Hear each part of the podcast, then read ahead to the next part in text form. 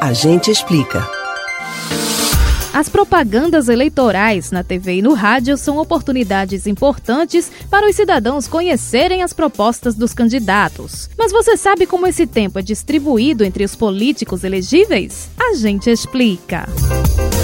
A diferença entre o tempo de fala dos candidatos no guia eleitoral deixa telespectadores e ouvintes intrigados. Enquanto alguns políticos detalham suas ideias de atuação, outros conseguem apenas se apresentar brevemente, soltar um slogan e informar seu número nas urnas.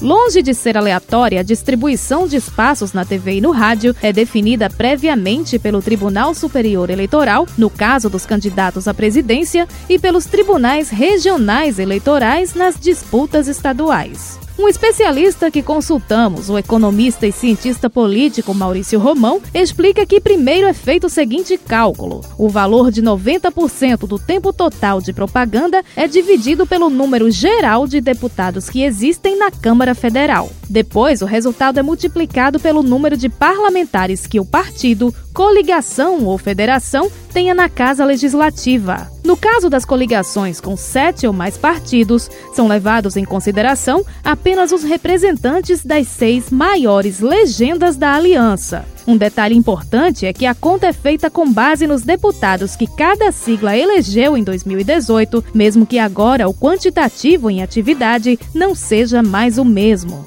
Aí você pergunta: e os outros 10% do tempo? Segundo o especialista, conforme a legislação eleitoral, esses 10% são divididos igualitariamente entre todos os partidos com candidatos majoritários, com ou sem representação na Câmara Federal, desde que atendam aos critérios da chamada cláusula de barreira. Ou seja, só tem direito ao horário eleitoral os partidos que obtiveram nas últimas eleições para a Câmara dos Deputados o mínimo de 3% dos votos válidos distribuídos em pelo menos um terço dos estados, com um mínimo de 2% dos votos válidos em cada um deles, ou que elegeram pelo menos 15 deputados federais em no mínimo um terço dos estados. Já a ordem dos candidatos no horário eleitoral é definida pelos órgãos responsáveis em sorteio prévio. A propaganda do partido político, da federação ou da coligação que for veiculada por último em um dia será a primeira a ser apresentada no dia posterior, seguida pelos demais programas estabelecidos no sorteio. Você pode ouvir novamente o conteúdo deste ou outros A Gente Explica no site da Rádio Jornal ou nos principais aplicativos de podcast: Spotify, Deezer, Google e Apple Podcasts. Betânia Ribeiro para o Rádio Livre.